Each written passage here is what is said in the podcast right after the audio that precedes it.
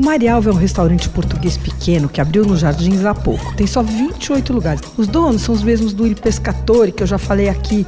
Eles trabalharam, são três caras que trabalharam no Bela Sintra, basicamente no salão e no serviço de vinho.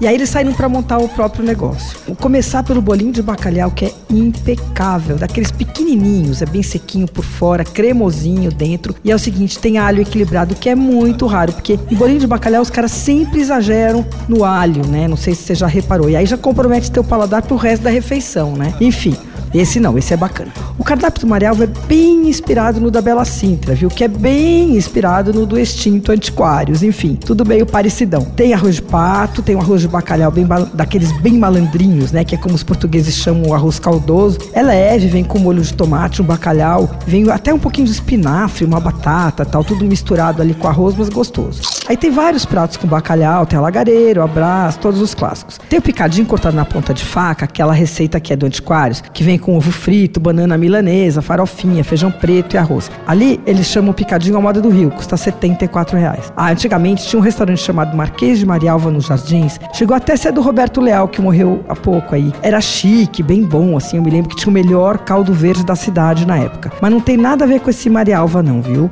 É só o nome. O Marialva Cozinha Portuguesa fica na rua Doc Lobo 955. Você ouviu Por Aí.